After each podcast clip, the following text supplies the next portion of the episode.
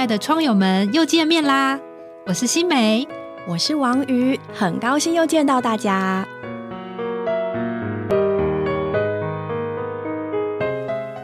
Hello，亲爱的朋友们，今天我们的时事特辑想要和大家讨论一下最近所发生的事情。九月八号呢，令人尊敬的国家元首过世。就是我们所熟悉的英国女王伊丽莎白二世，她的统治期间超过了七十年。那今天我们想跟各位谈谈这位人物，还不只是女王的丰功伟业，或者是家庭纠纷。我们想来聊聊这一位可爱的人物，聊聊这个人物呢是如何从公主成为女王，并且呢作为一位母亲。我上网搜寻了一下，发现她的照片非常可爱。她的照片有很多张都是咧嘴而笑，慈祥的就像一个奶奶。从她的那个微笑当中，发觉她不是一个令人敬畏、害怕的元首，而是一个非常非常令人尊敬，而且非常令他们有安全感的一个元首。对，说到这个女王呢，关于她身上许多传奇的事迹实在非常的多。比如说，当她出生的时候，她只是王室中的一个公主。他并没有被预期要赋予任何统治的角色，那是因为他的伯父爱德华八世，所谓那个不爱江山爱美人的那一位，那因为他放弃了他的继承权，所以就让女王的父亲乔治六世即位，那女王呢就变成下一位的即位者。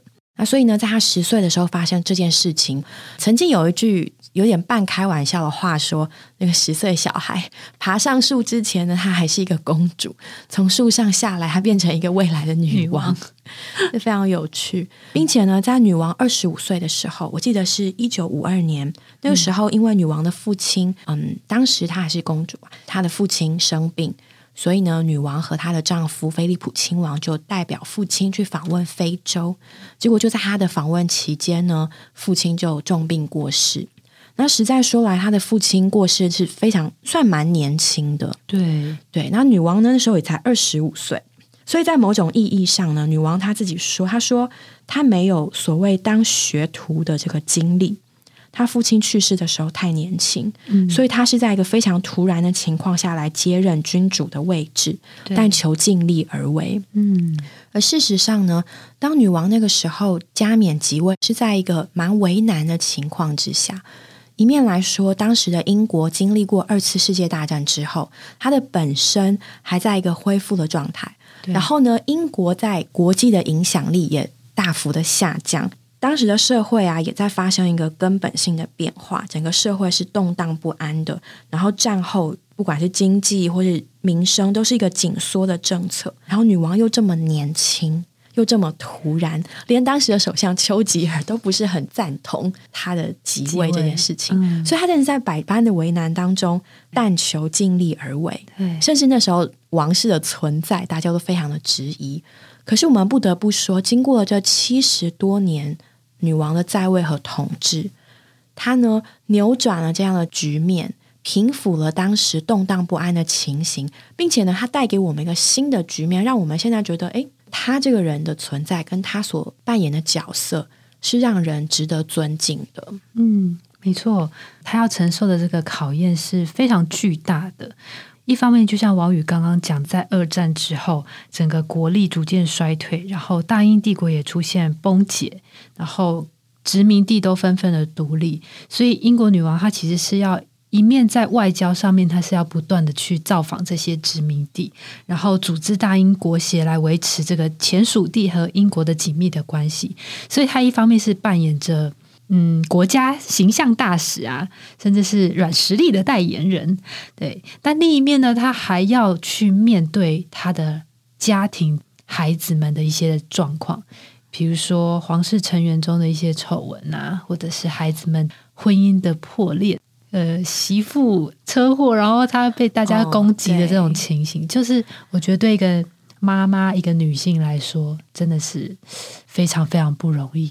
对外你要面对国家的大事，对内又有家庭成员的各种纷争，哇，真的是很复杂。对我觉得讲一个比较个人观点的话，就是他的伯父因为爱情放弃当君王，他的父亲呢，因为生病提早离开人世。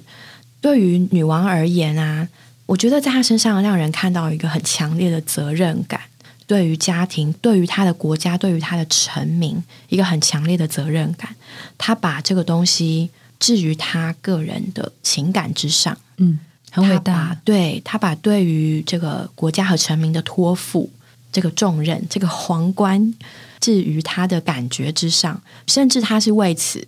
奉献他的一生，嗯，他的时间，他的全人，他的心力，所以呢，我们可以说他的身心，整个人，他的身体状况，他的情感状态，他可以说都是奉献给了这个国家这个位置。对，是。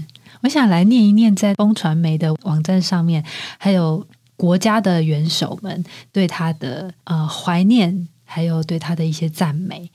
联合国的秘书长古特雷斯他就说。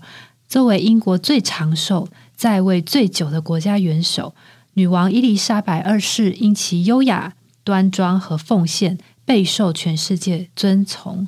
经历数十年的全面变迁，包括非洲与亚洲的去殖民化以及大英国协的发展，它的存在使人安心。然后呢，美国总统拜登和他的夫人也说，在不断变化的世界中，他是数代英国人的稳定存在与慰藉和骄傲的来源。美国前总统小布希他也说，我的太太和我有幸认识伊丽莎白二世女王陛下，她是个深具才智、魅力又机智的女性。她后来还讲说，在白金汉宫与陛下和他的柯基犬共度时光和品茶，是我们在总统任内最钟爱的回忆。大英国协的秘书长呃史考兰德他也说，陛下爱大英国协，大英国协也爱他。他统治期间出访次数超过历史上其他的君王。大英国协的成长与活力应该要归功于他，也证明了他的奉献、智慧与领导力。那前首相强生也说，他看似如此永恒又令人赞叹，恐怕我们都跟孩子一样，以为他会一直存在下去。那他自己的儿子新任的国王查理三世，他也说，我们深深哀悼一位备受爱戴的君王与母亲离开人世。那最近新任的首相特拉斯，他表示，女王是现代英国奠基的磐石。今日英国能成为一个伟大的国家，都要归功于她。女王生前最后公开的照片，不是缠绵病榻，而是接见首相，行使职权，一如过去七十年。哇！听到这许多各国元首的赞赏。我们其实真的不难想象，这是一个令人怀念的存在。但同时，我们也不能否认的，对于一些大英国协的国家，对于某些人而言，他们也并不是那么完全的赞同，比如说王室的存在，对，或者是所谓的大英国协。那甚至也有很多关于种族啦、关于政治上的争议。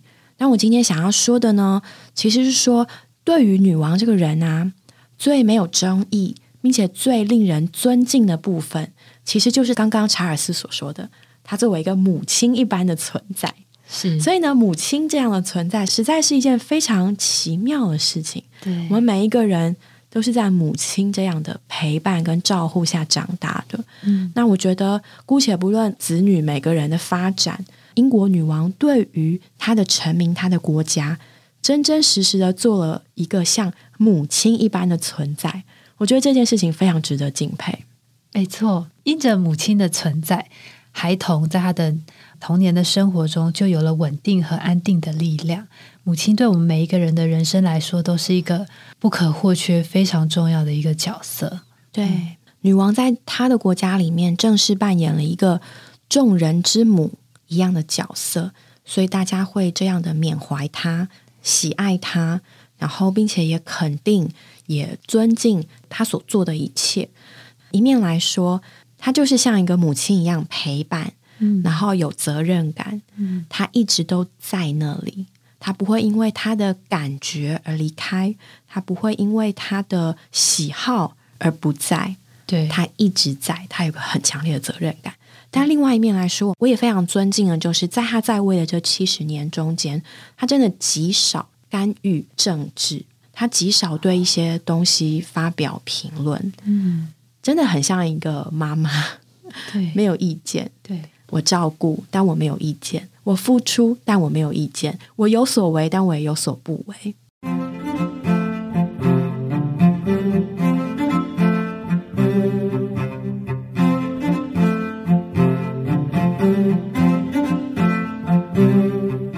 女王陛下，她既然没有实权，然后那她在这个国家中扮演的角色是一个什么样的一个角色？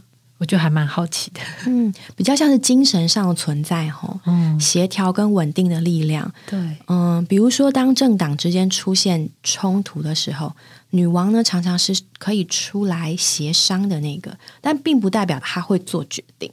也就是说，因为大家尊敬她的存在，所以当她出来的时候，两边的人都愿意坐下来好好的谈话，让事情可以往前，可以解决。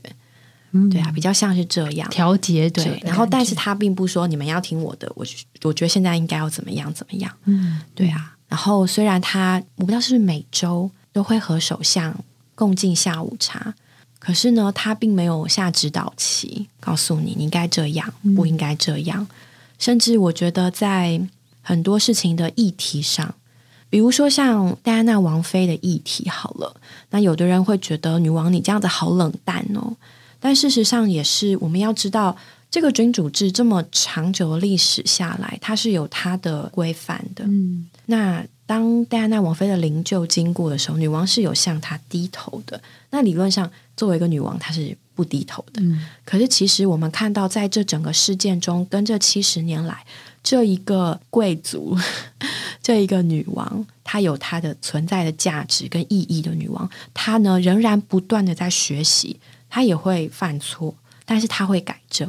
所以这更让我觉得，嗯，这是蛮令人尊敬的一点。对，他不是没有错，对，他会犯错，然后他会改正，他会接受外界的声音，他有他的包袱，他有他的考量，他有他们的背景，但是他有他的责任跟他的象征。可是他不是不能改变、不能妥协、不能协调的。嗯，是我在水深之处的 IG 上面有看到，还有讲女王她曾经说过一句话，诶，女王是基督徒吗嗯、应该说她基本上是英国国教的领袖吧？？OK，对，精神上的领袖。所以她说了一句话，她说：“耶稣基督是我生命里的激励和锚，是和解与宽恕的典范，并且她坚定的告诉人民，当困难困境重重包围的时候，我们没有心灰意冷的空间，也没有放弃希望的权利。”我觉得女王讲的话就是稳定国家和人民的一个很大的力量。就像王宇刚刚说，女王不仅是女王，她也是母亲。作为一个母亲，我们也可能常常会想要向小孩下指导棋，就觉得啊这样比较好啊。但是她就是一个发出光辉的一个存在，坚定的存在，让人民非常的安定。对，也带给这个国家有希望。我听说女王她虽然不去碰这些呃实质上政权的事，但是她都有把国家的文件呐、把这些很重要的议题还有会议，她都是读过的。所以当首相来找她的时候，跟她谈的时候，她都是完全全面了解的，真的蛮不容易的。对，就好像你的小孩联络簿你要签名，功课你要看，可是你明明知道他这样这样，明明知道这个句子这样造会造得更好，可是你不去改它，智慧真的啊，真的是一种智慧。我觉得在就是仔细的思想这个人物啊，他也蛮激励我作为一个母亲的角色，还不只是肉身上，他更是在一个属灵或在信仰上。因为其实圣经中真的有这样的思想、哎，就是他鼓励我们姊妹们，其实不光是姊妹们啦，弟兄姊妹们、信徒们，能够从公主，那可爱的、美丽的公主跟王子，变成一个母亲。它的出处呢，在圣经中的创世纪十七章，十七章十五节啊，耶和华神他向亚伯拉罕说：“至于你的妻子撒来，不可再叫撒来，她的名要叫撒拉。撒来的意思是我的公主，撒拉的意思是公主。公主前面呢加我的这个词，指明狭窄，但是公主这个词指明宽广。撒来的名字改为撒拉，因为她不再是狭窄的，乃是宽广的，要做多国之母。创世纪十七章十六节，神说：“我必赐福给他，也要使你从他得一个儿子。我必赐福给他，他也要做多国之母，必有多名的君王从他而出。”当神加到我们里面呢，我们就变得宽广。神若没有加到我们里面，我们不但不完全，并且是狭窄的。虽然你是弟兄或姊妹，但没有神加到你里面，你还是一个狭窄的弟兄或姊妹。做丈夫的如果没有神加到里面，就是一个狭窄的丈夫；做妻子的若没有神加到你里面，就是一个狭窄的妻子。什么能够使我们宽广宽阔呢？只有神自己。你若要做一个宽广的人，有宽广的眼光、宽广的心思、心和灵，你就需要神来扩大你。不管我们是谁，只要我们没有神加到我们里面，我们就会说：我的兴趣、我的利益、我的将来、我的孩子、我的家庭、我的生命长大、我的寻求主、我的功用。对，除非神来扩大我们，我们不会关心别人。我们的名字本来是我的公主，必须改为公主。我们会说：“这是我的日子，我的房子，我的时间，我的这个，我的那个。”这是因为我们缺少神。我们一旦加上了神，我们立刻就变得宽广了。当神加到我们里面，我们不但要成为多人的父，也要成为多国的公主，使神永远的定旨得以完成。我们都需要这样的改变。这样的改变来自神加到我们里面，使我们这狭窄的人得以宽阔。哇，这段真是说的太好了！在结婚之前，我们可能每一个人都是少女，就像这个女王，她在小的时候，她也是一个住在城堡里面的小公主，对，无忧无虑啊。对，但是，一旦她嫁人了，结婚之后，从少女变成妻子，对，就是一层的责任。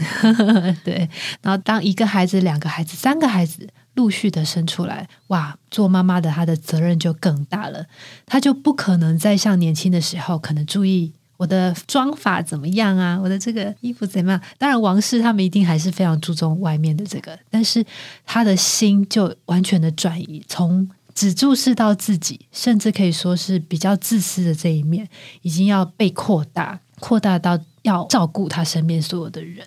照顾先生，照顾孩子，对，甚至到后来，他成为祖母，不但成为母亲，还要成为祖母，还有曾祖母呢。对，这一层一层的关系，感觉是越来越复杂，但是呢，也是说出我们这个人也越来越被扩大。当我们成为妈妈的时候，跟我们成为。祖母的时候，那个段数又不一样。没错，对对，有一天我们也会这样。对对呀，我觉得很感谢，因为有孩子，我们才成为母亲。那现在这个忙碌的工商社会，我们不能否认的是，每一个母亲都非常辛苦。我们有做不完的家务事，我们有孩子要照顾，我们有数不清的责任。那如果呢，还在职场上，就还有继续工作。哇，那真的是 百上加斤，真的。对我们绝对没有办法否认每一个母亲的辛苦，但是我也必须说，因着有这些的辛苦，我们呢也可以享受更多的爱。如果呢想被爱，就生个孩子。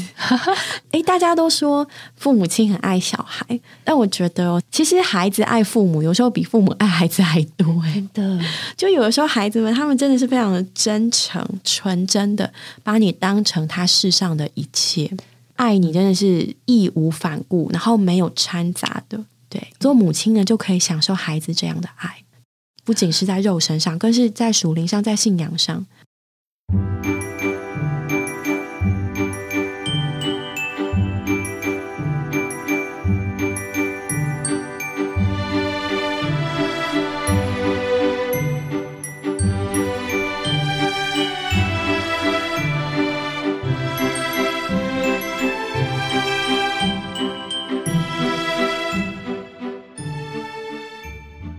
也很喜欢另外一个经节，就是《帖撒罗尼迦前书》的二章七到八节，那里也有讲到母亲的这一面。他说：“只在你们中间为人温和，如同乳母顾惜自己的孩子。”然后第八节说：“我们这样切慕你们，不但乐意将神的福音分给你们，连自己的性命也愿意分给你们，因你们是我们所爱的。”读这两个经节的时候，就真的觉得哇，很被这个爱感动。这句话虽然是保罗说的，他是一个弟兄，但是在照顾他身边的人的时候，他愿意如同乳母顾惜自己的孩子。其实我们都知道，妈妈为孩子真的是牺牲自己的所有空间、时间、爱好、兴趣。当孩子只要一哭，你可能半夜不管几点，你都要起来立刻满足他的需要。孩子从学校回来掉一滴眼泪或一个眼神不开心，做妈妈的心就整个被牵动，顾惜自己的孩子，就是渴望让孩子能够快乐，极尽所能让孩子能够得到最上好的。那更何况是孩子生病的时候，就是心都会揪在一起。对，因为爱嘛，因为我们爱孩子。所以我们就愿意这样的顾惜孩子，那甚至保罗还说，不但是这样的顾惜他们而已，连性命也都愿意分给他们。爱真的是一件很奇妙的事情，爱真的是最大的力量。对，再累再苦，你都会做了，我为他都可以牺牲的。对，所以我觉得真的是在这一点一滴的回顾里面，让我自己也非常得着鼓励的，就是非常感谢主。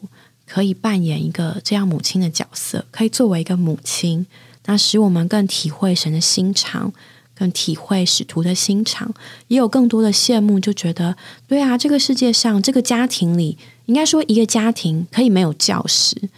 甚至可以没有所谓的医生，没有所谓的管家，没有所谓的厨师。虽然这一切都是母亲在扮演的角色，但是呢，不能没有母亲。对，就母亲呢，可以包含这一切所有的角色。但是更奇妙的是，她这个存在，就会让人觉得温暖，觉得觉得有价值。嗯，她这个存在呢，就使生命得以繁增，得以延续。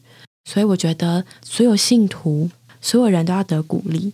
当你在你的家庭中，当你在你的职场上，当你在你的教会生活中、社交生活中扮演这样角色的时候，其实真的是非常有价值的。没错，嗯，非常的重要的一个角色。嗯，对。那我觉得，作为母亲，作为父亲，我们都会有做不来的时候。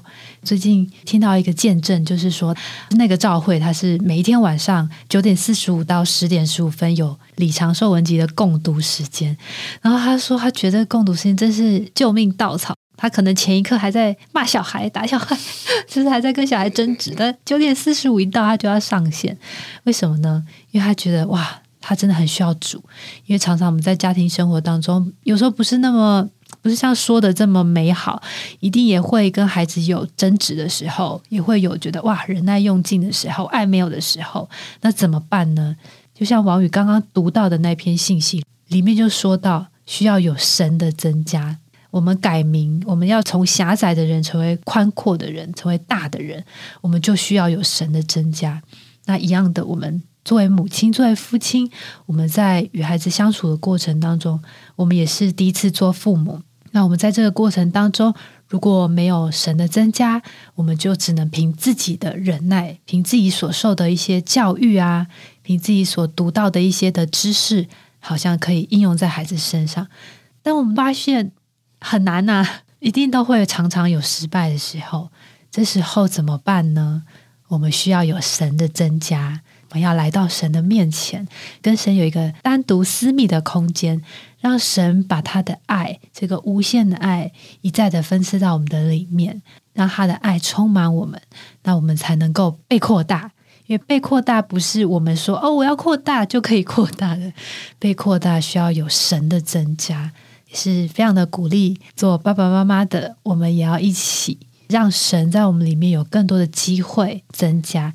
每花一点时间在主的面前读一读主的话，嗯，可能不是很长的时间，没有关系，就是很细碎、很零碎的时间，有一点主的话，可能就在忙厨房的事啊、忙孩子的事的时候，我们就导读一下主的话，这些话就会成为生命的供应和力量，使我们能够继续喜乐。刚强的做爸爸妈妈。嗯，我也和大家补充一下，刚刚我读的那一段的信息呢，是出自嗯《创世纪生命读经》的第四十七篇，大家也可以去读。对啊，当神加到我们里面的时候，我们就有力量了。就有安慰，就有鼓励，就有喜乐。我们何等的有限，但是我们也不需要看清自己。特别是可能在听节目的时候，有许多作为家庭主妇的母亲，当你忙碌在孩子和家务中间，觉得没有成就感的时候，我想告诉你，你所做的每一件事都有永远的价值，在你孩子的身上，在你家庭的身上，真的非常有价值。你要从心底相信，这位神要成为你的鼓励。那最后，我也想读最后的一小段，来和各位有点鼓励。他说：“我们都需要从我的公主改变为公主，从狭窄的属灵观念变化为宽阔并广博的属灵，使我们不再是我的公主，乃是多国的母，关心别人，并有后裔来完成神的定旨。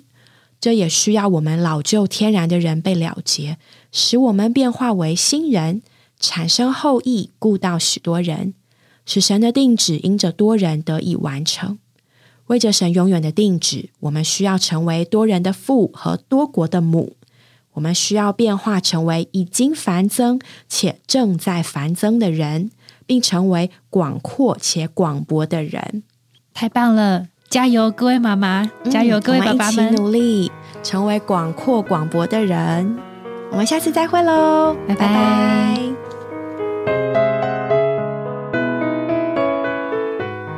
们今天的节目就到这里结束了，谢谢各位的收听。如果你有想和我们说的话，欢迎留言或来信给我们，也别忘了在 Podcast 平台上订阅我们。我们下周再见喽，拜拜。